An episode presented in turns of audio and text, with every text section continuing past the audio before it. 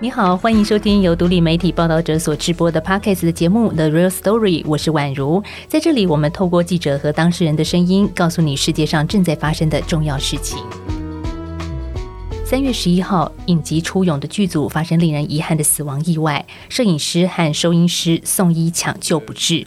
而事件发生之后，主演之一的炎亚纶开出了罢工的第一枪，要大家正视拍片的安全。立即，我们也看到有非常多人响应。因为没有人愿意这件事情发生，就像我们一直以来在改变的是环境友善，然后让大家的权益都可以被照顾到，那这才是。其实我们真的不希望每次出了人命，大家才开始关心一些重要的议题。其实台湾的影视劳动者身处血汗的工作环境，早就不是新闻了。像是报道者在去年的九月就曾经推出影视劳动系列的报道，探讨了影视产业常见的超时工作、职灾和欠薪的三大现象。而我们看见台湾影视工作者每天拍片十四个小时以上，车祸职灾率是一般人的八倍，而每三个人就有一个人被欠过薪。至于杀青之后更惨。卧病在床一个星期已经是惯例，所以听起来是不是很可怕呢？拍好片给你看的这些影视工作者，根本就是在高危险的情况之下工作。所以这一集节目，我们特别请报道者的记者林雨佑还有陈德伦来到我们的节目现场，跟大家来谈他们的专题报道。所以首先要跟雨佑打声招呼，雨佑你好。各位听众，大家好。好，雨佑是第一次来上我们的 Podcast 的节目，要跟大家介绍一下你自己。哎，大家好，我是林宇佑。我来报道者应该算四五年了。那平常主要涉猎题材还蛮蛮广泛的，像是劳动啦、环境、能源啦，好，或者说交通的议题，其实都有处理。那呃，我自己也有参加这个我们自己媒体记者的工会，同时我也是报道者的这个劳工的董事，所以特别对于劳动权益这个议题是特别的有感。好，欢迎雨佑。继续，我们要欢迎德伦。嗨，听众朋友，大家好，我是德伦。我想大家可能之前对 Podcast 有一集可能有点印象，就是他有点腔的在讲八点档的一集。那那个时候，其实，在做完八点档这个题目之后，在现场也理解到他们工作时候这种非常紧绷，然后高工时，然后。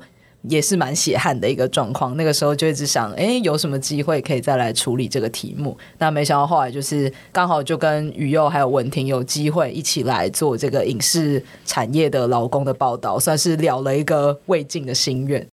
好，我们想先请教两个记者，因为在出勇意外事件发生过后，其实你们也再度访问了不少圈内人，圈内人怎么样来看这个让人遗憾的事情呢？对，这真的是一个蛮令人遗憾的事情哦。那呃，我们之前报道大概访了二三十个受访者，那这次发生这样的事情，我们也去问了其中的几位。那其实大家的想法都差不多，都是很生气，怎么会发生这样的事情？然后也很难过哦，因为这个身亡的摄影师后来发现，哎，其实大家都多多少少有跟他有合作经验，然后他这个人缘也很好，很难过，很生气，但是最重要的是，大家却又很无力。因为大家想说，哎，下一个会不会是我？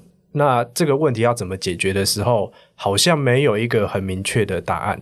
所以这是我觉得也是我们做报道的初衷啦。因为我们也是试着去提出说，哎，有哪些方法是我们可以尝试去改变这个现况的。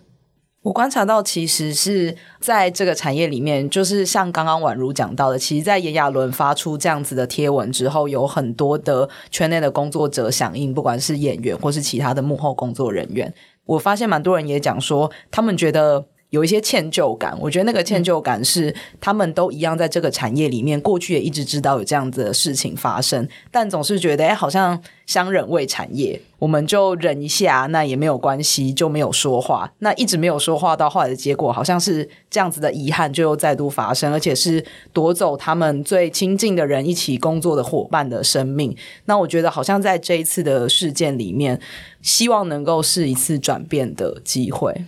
好，每一次事件发生之后，我们都希望能够真的完完全全的改变些什么。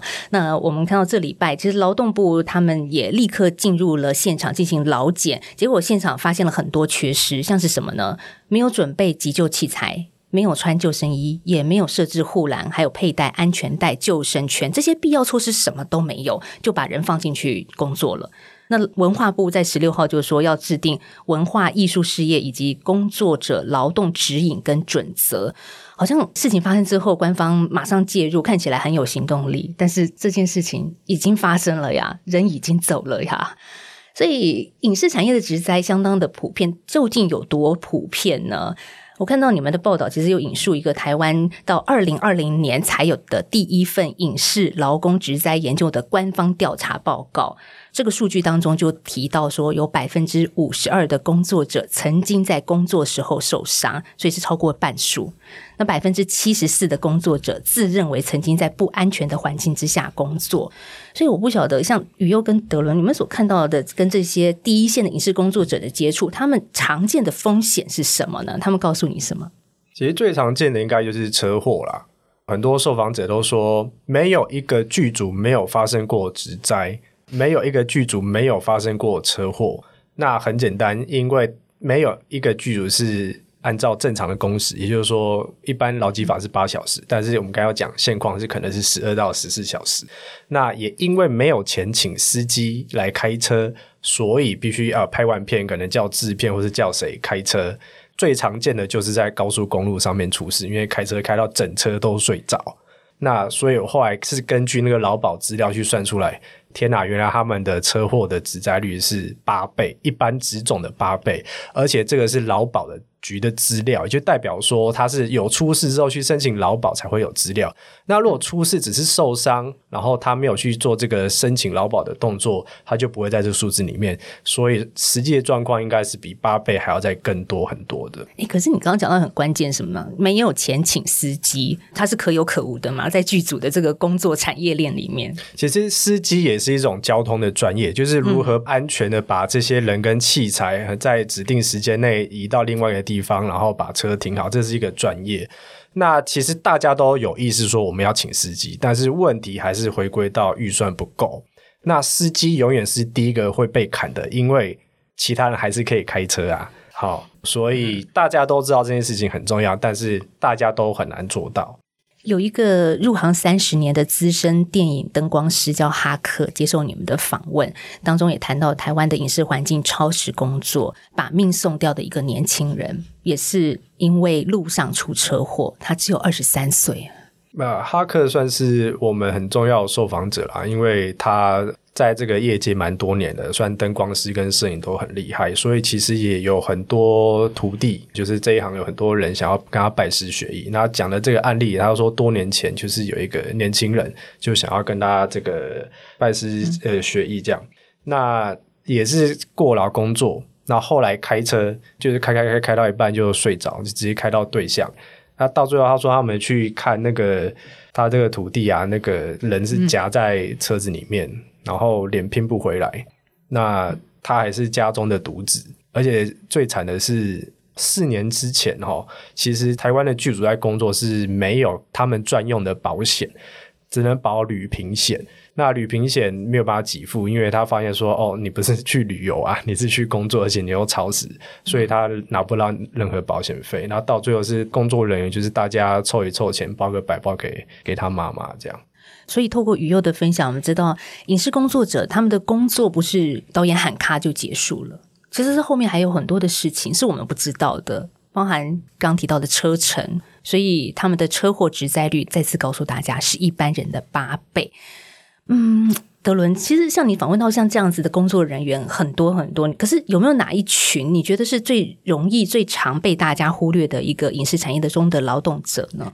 呃，有一个蛮有趣的角色，我觉得是制片。比如说像刚刚鱼又讲到的，就是上工之前、下工之后，其实很常讲工时最长的，可能都是制片组，因为他们要负责所有的前置，然后后期还要再做开会，然后去确认隔天的行程，拉呃，比如说拍摄的大表等等的。所以你可以说，这群人他是掌握预算的人，也是安排整个剧组接下来要怎么工作的一群人。那当然，他们也是在呃，大家工作之后，比如说演员可能有机会的话，他的经纪人或司机会载他走。那最常被留下来说要开车载其他幕后工作人员回去的就是摄影组跟制片组。呃，制片助理很常就是要负责做开车这件事情。那比如说我们在报道里面采访的一个摄影助理阿福，他就讲说，哎，他就有知道听闻的制片朋友这样子，然后就说，呃，也是下班然后开车回去，那结果也是开到整车睡着。刚入行的制片助理其实也没多少，薪水也不高，可能就三万块。那撞了车之后，剧组就还要他自己赔钱。像这一次，其实出事的剧组也是在外景的时候发生意外的。那外景当然会有很多种不同的情况，比如说可能是在高处做拍摄，比如说演员要拉钢丝，或者是说，哎，剧组要搭高台。那或者是说他们在水域、在道路上拍摄都有可能。那其实，在这些地方，一个是说到底有没有做事前的安全性的评估，比如说像呃，你去水域附近有没有就是穿好救生衣啊，有没有做好防护的措施啊，拉一些警戒线啊等等。那比如说现场会有很多的线路。就是摄影机啊、灯光啊的那些东西，这些东西的脚架、电线这些东西，它到底有没有被盘整好，还是说它是散落一地的？当这种事情常常发生的时候，人就容易绊倒，去弄到其他东西，然后进而受伤。那其实很常见，还有像是道具的问题，就比如说搭景，或是呃一些场景的布设，或是什么这种美术组很常碰到的一些状况，就是哎不小心就被那个铁锤锤到手啊，不小心就是那个景的这个钉子就凸出来啊，木材的旁边没有平整。等啊，多多少少各种奇怪的小事情，然后让他们。有进入这种受伤的风险里面，有的时候我们可能经过也会发现，哎，有一些路边会封路，有没有？就是说，哎，这边有剧组在拍摄，那这个通常是跟比如说县市政府的协拍中心去要求说，哎，我要封路，我要拍戏。但是也有一些剧组他在可能没有做好前置，或是没有好好的呃做好事先的规划情况下，他就直接过去拍，也没有申请封路。那这种情况下就会导致交通上面的混乱，那当然也是增加剧组人员在拍戏的时候遭受到的风险。所以其实。有各式各样的事情都有可能发生。如果拍戏的时候有这样子的风险，那我看到孟耿如他最近抛出来的文章，就是说被要求危险动作没有足够安全措施，抱怨的话会被说成你是大牌。所以这个环境是不能说吗？你就算知道这很危险，就算知道这没有封路，这个会让整个拍摄过程出现很很危急的状态，可是你也不能说吗？啊，如果你说了，然后这部片就拍不出来，那怎么办？而且拍片，因为一次就动员很多人，你光是那个薪资，比如说我们今天只是要等一个太阳出来，多等了半天，这半天可能就衍生出十几万、二十几万。光薪资的费用，而且不是就人的费用，有时候你是要租道具，嗯，租摄影机或租棚、租场地，或者是今天拍这个在民宿里面的场景，民宿主人就说啊，只能借到呃，就只剩十二小时给我们，就一定要拍完。那你敢说不吗？你敢说哦，我身体不好，或者是哦，我已经拍二十个小时了，我想要休息？你这样讲，大家要说导演或者说制片又说我比你还早来现场诶。我们就只能一直一直这样干下去的这种很不好的文化了，我觉得。我觉得电影或者是说电视剧这个影剧产业，其实还有一个特性是说，很多投入到这个行业里面的人，他都是很希望可以哦，我可以拍一部好电影，留下一个好作品。他就是带着一个很很大的梦想进到这个行业来的，所以即便他可能在入行之前就已经知道说，哎，学长姐都跟我说这行很糙哦，然后我们工时很长哦，很危险哦，但是抱着梦进来的人觉得没关系，领低薪我也能接受，只要我有一天可以拍出我自己的什么什么，跟我的哦理想中的导演或是谁致敬，我就觉得啊，好像可以，我为了这个我可以忍。那因为有前仆后继的想要进到这个产业的人，所以当你今天说我不做。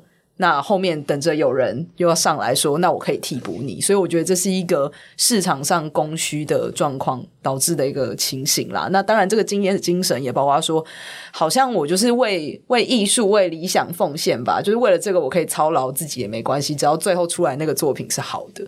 嗯，总结一下宇佑跟德伦的话，我看吴康仁他的留言是说：我们的心太大，梦想太远，来不及完整就上战场，只为了证明我们也可以。而一切来得太快，急着得到成果，变得习惯了。流了汗才叫做称职，流了血不喊疼，这就是敬业。好，吴康仁的脸书上的留言，其实很明白的表述说，这就是影剧圈、影视产业者他们的一个梦想。也因为这个梦想，他们忍住了一切，因为想看到成果。可是有的时候，真的是发生一些很重大的职灾，或者是像吴康仁啦、呃炎亚纶啦这一些。第一线的影视人员说出来，我们才会知道。诶，我看到你们的报道里面有好多的受访者，他们是希望是匿名采访的，为什么这样呢？因为讲出来，或者说被认出来，我就不知道我下一个案子还接不接得到啊。这要讲到这个业界工作形态啊，就是说大家如果都是领月薪的话，那也可能就会觉得说啊，我就是每天呃上班上下班打卡，工作好好做，然后就是时间到就领薪水，就是这样一直工作下去。但对他们来说，其实大部分可以讲成是自由工作者。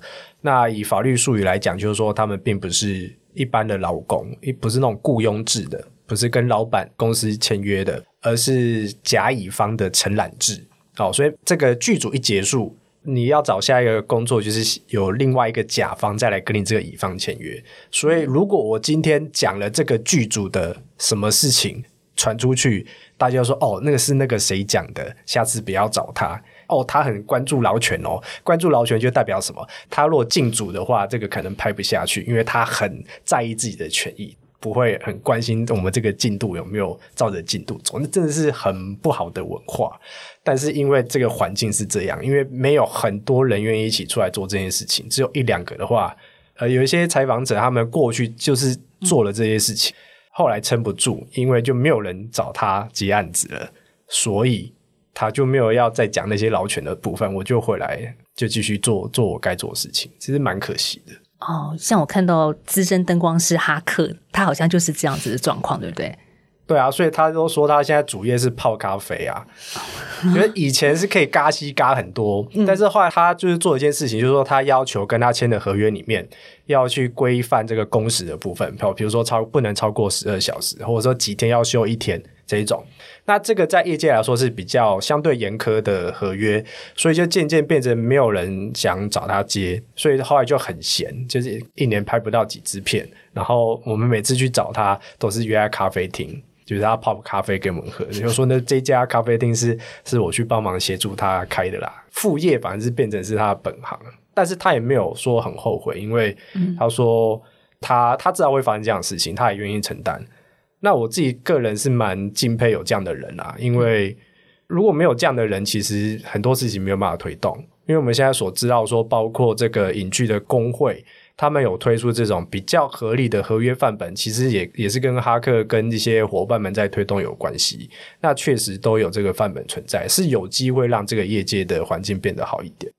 呃，另外一个点是说，在这个业界里面，当你提出这样子的想法，就是说，哎，我想要工时短一点，我想要合理健康的工作的时候，那可能也会有人说，嗯，反正当时是你自己愿意进到这个行业啊，你进来之前就知道拍电影、拍电视就是这个样子，我们的工时就是不可能短。那你如果这么坚持要这些东西，你不爽的话，你可以不要做啊，你就去卖鸡排啊，去做什么别的工作也都可以。为什么非得要留在这个地方呢？可是对于这些人来讲，他想要的是。为什么我我想要拍出一支好作品？为什么我想要在这个产业好好工作？我就一定要用我自己的身体健康，甚至是生命安全来作为交换？这其实对于产业长期永续的发展都不是一件健康的事情。对，为什么我们台湾拍片？因为刚刚有说一些数据嘛，一天大概要十四个小时平均。那其他国家他们不用这么长啊？这到底问题在哪里呢？确实啊，我们每次遇到这种。在圈内好像绕不出去这种回圈，我们都会想要问一个问题：说，诶，那为什么其他国家是没有这种电影工业嘛？也有啊，那为什么人家可以？比如说最常讲的这个美国好莱坞的工业，好，或者说其他的欧美国家，甚至是这个马来西亚，或者说韩国，为什么人家好像工时可以慢慢的压，而有一些就是十二小时以内？那通常我们得到答案就是说啊，这个好莱坞我们不要跟他比啦，他们工会已经多久了？这个成熟的制度，然后拍电影还会有什么保险啊什么的？再回来台湾就说啊，我们台湾做不到。但其实并不应该是这个样子。那我们知道就是说很多事情是可以做改变，除了从法规的部分，比如说像劳动部或是文化部讲的说，第一个是做这个可能是治安的这个稽核，或者是财阀，或者是说。呃，奖励的条例去鼓励你说至少请个司机吧，哦，类似这一种的。那很多其实是圈内人自己可以做到的哦。比如说，就光讲这个我们今天到底来这个现场要拍什么？通常他们剧组都会收到这种通告单，上面就跟你说啊，你几点几分要到这个现场，哪一组几点到，然后我们今天拍几颗镜头，是这个剧本里面的第几号的镜头，那这个镜头需要哪些人，需要哪些道具，大概拍多久？但是我们发现，其实台湾的实物上来说，这个资讯写的都非常的少。上面会写出时间比较精确，就只有当天的日出时间跟日落时间。其他这颗镜头到底要拍多久，没有人敢写得上去，因为不知道。那为什么会不知道？我们发现，诶，好莱坞在运作，他这东西写的非常细，厚厚的一本，他都知道他今天要拍什么。那其实原因就是因为你的前置作业做的不够细致嘛，你没有去花很多时间推敲嘛。那有时候。因为你没有做这件事情，比如说我们这个有些场景需要用到这个 cream，要用到摇臂，那个去架摄影机去做拍，常常遇到那种到现场摇臂架了之后，发现说，哎，有个角度卡不过去，后面整个大底类，因为你这个镜头拍不出来。那这件事情原本你在前置可能就呃多来个几次，或者是直接把器材带过来测，你就可以免去很多的这种时间的浪费跟空转嘛。那这件事情，我觉得是业界。现在马上立刻就有机会可以做的事情。我看到你们报道里面有个很有趣的描述，有些导演因为真的他觉得他的作品是一个艺术哈，就是早上用电影高规格来拍，但是呢时间有限嘛，越来越紧缩，晚上就变成八点档随便拍了。就是我觉得很多现场时候是在等。比如说，我们去观察过剧组可能工作的状况，那你就会发现，哎，站在旁边看半天也不知道现在大家晾在这边到底是在做什么事情。然后说，哎，没有，我们在等那个谁谁谁把东西架好，我们在等那个谁谁谁怎么样，我们在等导演看接下来这个要不要拍，然后什么的，好像每个人之间的这种不同组之间的等等待的时间就耗掉了很多。那可是也不是说等待的时间好像大家就一定可以休息哦，就是我觉得那是处于一种。呃，时间漫长，没有什么太大的效率，但大家又很累的状态。那这个其实就是在前置沟通上可以做好的部分嘛。那我觉得另外还有一个点是说，刚刚前面宇佑也有提到，哎，为什么国外可以，台湾不行？最常被讲是台湾影视产业没有钱呐。我们预算不够啊，不然就是哦，我们没有工会，好莱坞有工会。但是预算这件事情到底要怎么去去衡量呢？就是怎么样预算算是够，怎么样预算算是不够？就是当你今天你有三千万预算，比如说台湾其实国片一般的预算平均大概就是三千万左右，那你到底拿三千万预算，你想拍出什么样子的规格？对这个作品的预设，或者是呃中间的制片的一些规划或什么，其实就很重要。大家如果太讲求说，哎，我要 CP 值，那我拿三千万，我想要拍五千万的效果。然后等到我今天钱更多了，我终于拿到补助金了，哦，我要拍五，我拿到五千万，我想要拍八千万的效果，那你永远都会觉得钱不够。那其实是要在既有的预算下面去做一些好的调配，才有办法把钱分到应该分的地方，而不是说，哎，我今天钱不够，我就把司机砍掉。那大家的安全其实就更容易出意外，这样子。真的这样子的一个转型真的是很必要，而且需要被看见的。那我们如果说好莱坞好了，真的离我们很远。如果这么讲的话，那我们说韩国嘛，那韩国人家也转型了呀。看到他们的转型是经过一条人命。而导致的一个现在的结果或者是成果吧，也是让人觉得很遗憾了。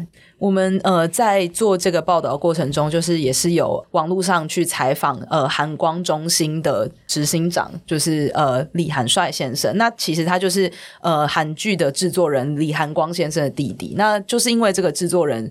在呃韩剧的片场工作的时候，其实就是要控诉这个过劳的状况，所以他后来自杀，留下遗书，促成了韩国影剧业的一些改革。那这个改革当然包括说公版合约的签订，然后呃劳工身份的认定，然后还有工时的缩短这些东西。那其实就显示说，嗯，不是做不到，嗯就是这个做得到，其实是呃你政府要来。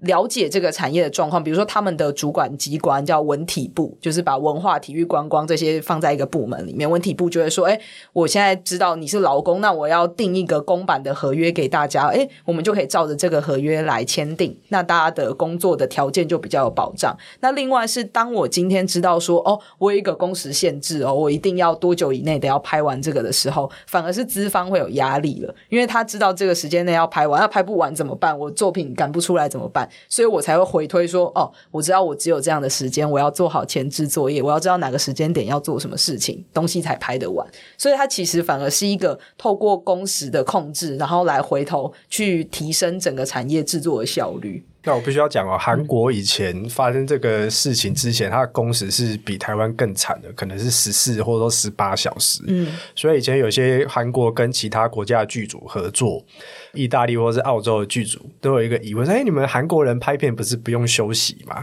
就这种好像拍十六小时、二十四小时很正常。那这是在西方国家看起来是很很荒谬的事情。但是台湾最想讲一句话就是啊，好想赢韩国啊，韩国能为什么不能？是啊，那这个也很适用啊。就是你看人家就是有一个工作人员牺牲之后，唤醒大家注重这件事情。哎，后来这个法规上确实有做改变。那确实也把这个工时也降了下来，那人家也没有说作品因为这个工时降下来，所以就变得很差。然后台湾最常讲说啊，他们韩国电影能进奥斯卡，为什么台湾不能？我觉得不是只有去讲说我们拍的品质什么样的部分，其实从劳动来改善，其实是很重要的一件事情。嗯，不过刚刚也提到有一件事情，就是公版的一个合约。那在台湾我们。如果真的有劳方提出公版的这一种东西，资方能够接受吗？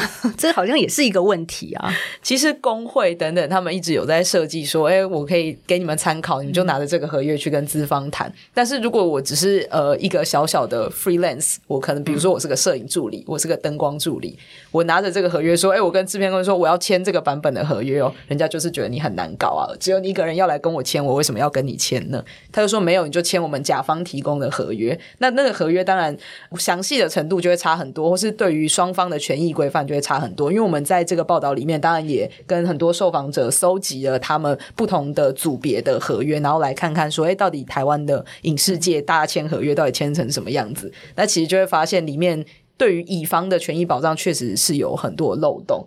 那这些漏洞包括说工时规范的不完整，比如说一天到底可以上班多久，然后我做几天要休一天。然后包括说，哎，如果今天出车祸了，谁要赔钱？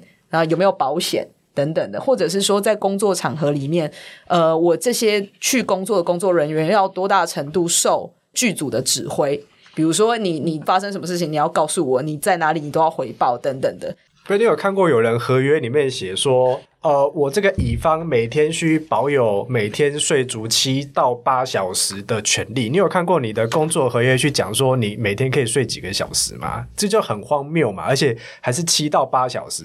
那所以到底是七小时还是八小时？那我们也把这些合约拿给一些专门研究劳动的学者，他看也是超级傻眼啊！因为这个简直比那种规范一般的劳工都还要严格百倍。但是到最后你去跟他说他不是劳工，他只是有点像是我们那种外送员、副 panda 那。种的承揽，虽然我也觉得这其实是一种假的承揽啊。其实宇佑跟德伦也曾经访问一位副导演，也提到合约这件事情。他说，有时候就算合约签了，那资方违法又怎么样？以前我们真的都没有在签公司这件事情。嗯，现在的合约里面有一些制片会比较把公司放进去，有一些啊，不是全部。那有一些他们放进去的方式，它其实是有点是，就是他没有惩罚条例。嗯，他可能给我们的合约里面会写说什么工作时间不得超过十二小时，然后隔天必须要在什么十小时之后才能出，类似这种写上去。他并没有写，就是比如说没有写遵守会怎样。我自己会觉得这样子有点，一是他就是形式多过于实际嘛。嗯嗯，因为他真的超了怎么样？嗯。就变成说，好，我要去告，就是我工作人员要去告剧组嘛。嗯。可是有多少工作人员会去告？因为这样能撕破脸啊！没有人会做这事。一个是这样，然后另外一个是我们这产业就这么小，就是其他人就会知道说，哦，这个很麻烦，就是类似这种样子。所以那个东西，我我是说，现在虽然写在合约上，可是它就会形式多过于实际小。有的时候，真的，你身为劳动者，你身为劳工，你是求诉无门啊！你真的要去告你的制片公司吗？还是回到那个轮回？那下一次人家会觉得你很难搞，你要怎么办呢？那还有一个问题，我觉得也蛮严肃的，就是有些人甚至在开工后，他的合约都还没签。其实签合约这件事情，也并不是说一直以来都是这样。就影视圈过去常常就是呃靠谁介绍谁啊，然后大家就是都认识，或是习惯性合作。那也不用签约，我们就是口头说，哎，我答应你接这档戏或是这部电影。那直到这几年才开始，大家觉得说，哎，好像应该要来签个合约哦。但确实像刚刚宛如讲的，就是很多人在开工之后，搞不好也都没有拿到合约。那你如果这个时候出什么事情，或是我薪水没有给你，或是什么，那你甚至是没有这些书面的证据可以去说，我跟你其实是有契约关系的。所以刚刚有一个调查说，大部分的人都经历过欠薪的状态，那真的要得回来吗？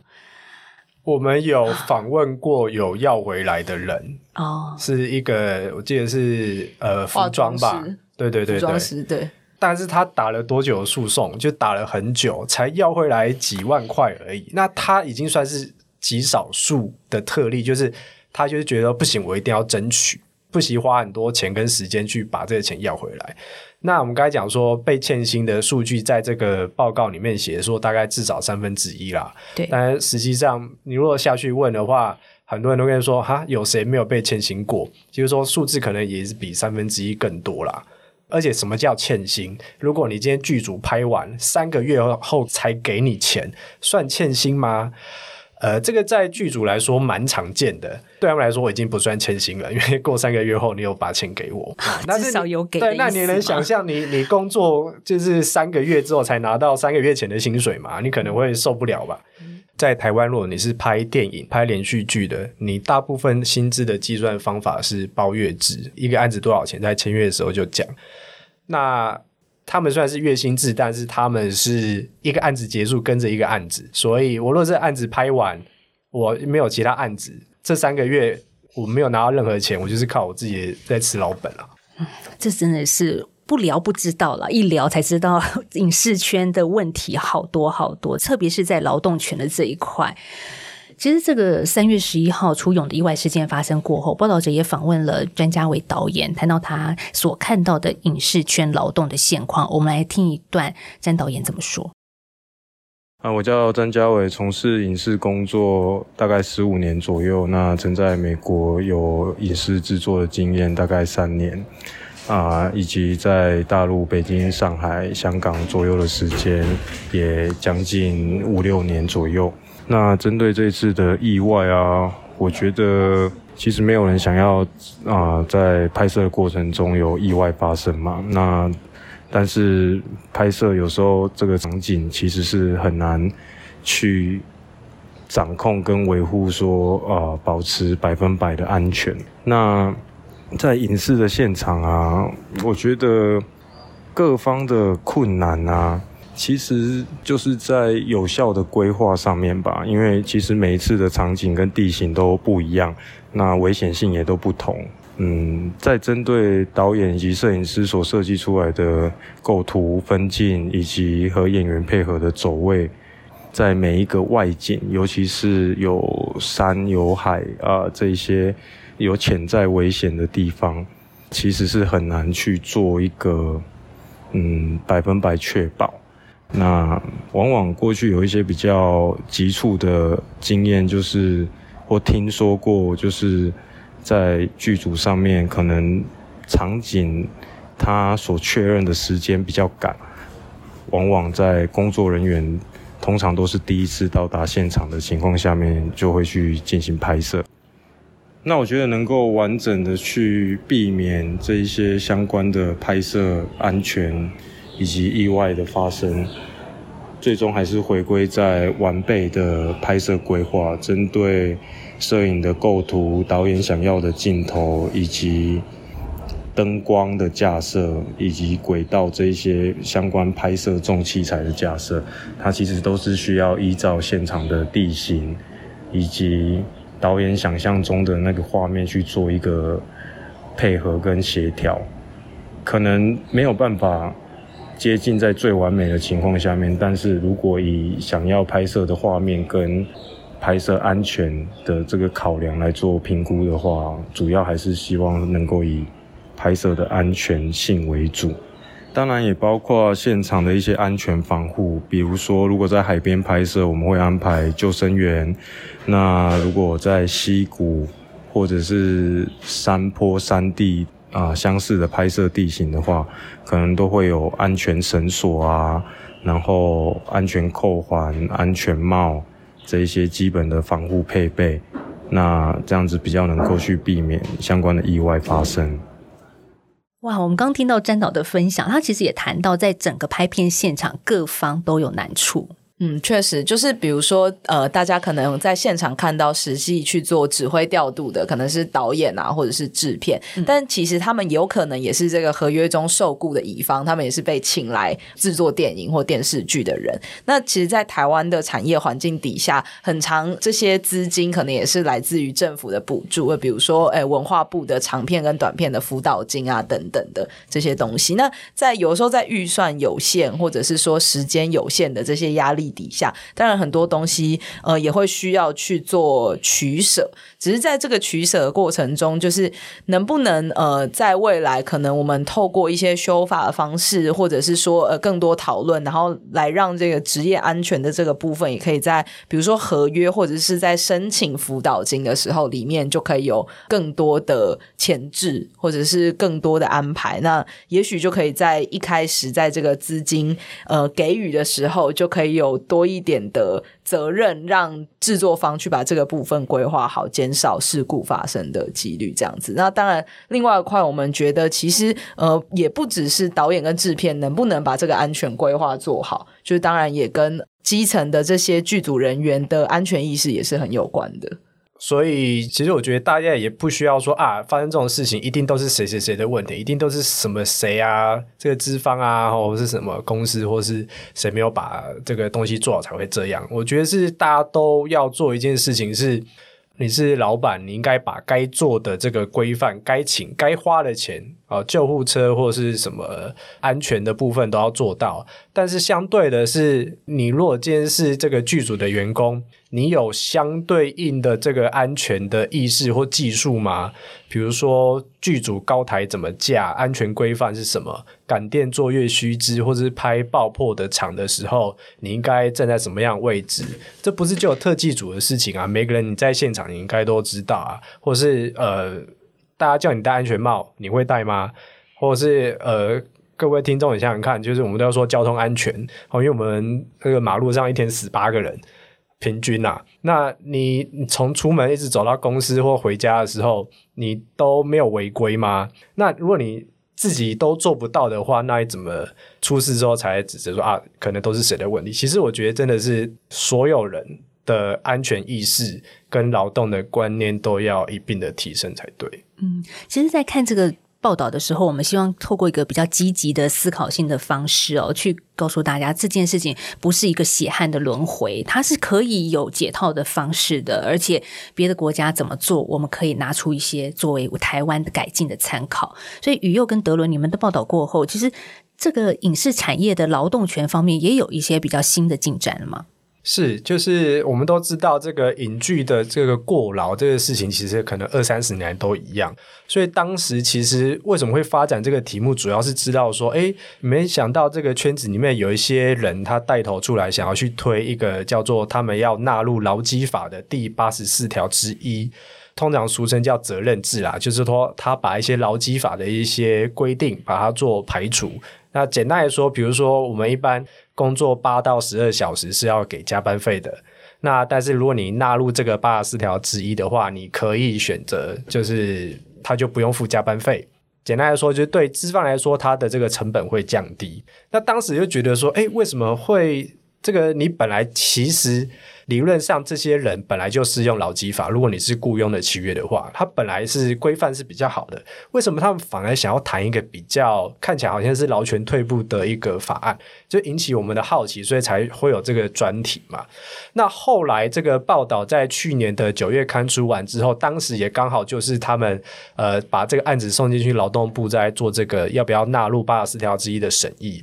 那后来这个结论是说好，就是劳动部觉得说他们确实。只是有这个需求，那可以纳入。所以在去年的十一月二号，劳动部也就正式公告说，那隐居的这些相关人员，他就是适用这个呃劳基法的这个八十四条之一责任制的部分。那只是说这个制度可能还没开始多久，就刚好又遇到这个事情。那我觉得大家也不要太伤心，我们就刚好趁这个机会，就是一口气的，就是大来关注。大家的劳动这件事情，希望把这个环境弄得更好。哎，可是这样子责任制条款有比较好吗？对于第一线的工作者，这其实是一个问号。嗯，啊，这是一个问号。我们走了一圈之后，我们完全可以理解说为什么这些劳动者、影视的劳动者想要推这件事情。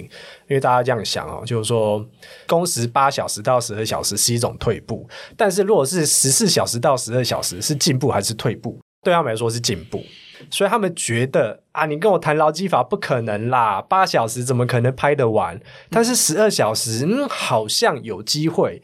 那如果有机会的话，他们就想说不行啊，因为刚才讲到这个合约问题嘛。我如果只是跟这个甲方或者是跟这个签约人说，哎，我想要十二小时的这个合约，对方就跟你说不行。但是如果今天政府诶宣告说啊，我们是这个适用十二小时这个责任制员工，那我就可以拿着政府的这个这个法令跟这个甲方说，你看政府都说我是，所以我们要纳入，我们工时不能超过十二小时。他不是这样想，那。到底会做到怎么样？我觉得大家可以再来关心，因为现在是正在发生的事情。好，至少好像是双方谈判过程当中的一个筹码。筹码 对。哎，不过那回到我们今天节目播的片段，就是对于一个副导演说到，很多的合约签了等于没有签，那这件事要怎么解决呢？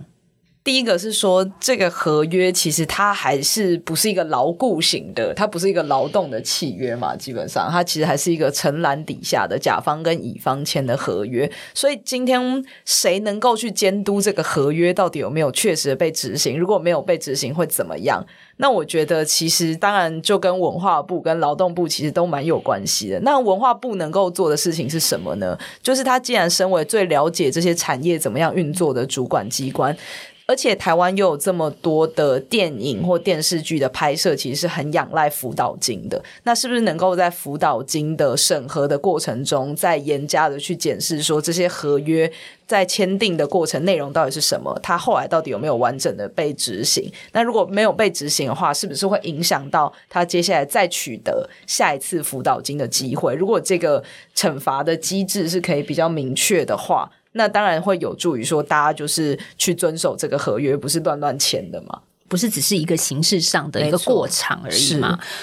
好，所以两位记者，这件事情，台湾的影视劳动产业的不幸又再度发生了，而且我们报道者在前几天再度推播了你们的报道，你们自己对这件事情有什么样的感触呢？我是蛮感慨的。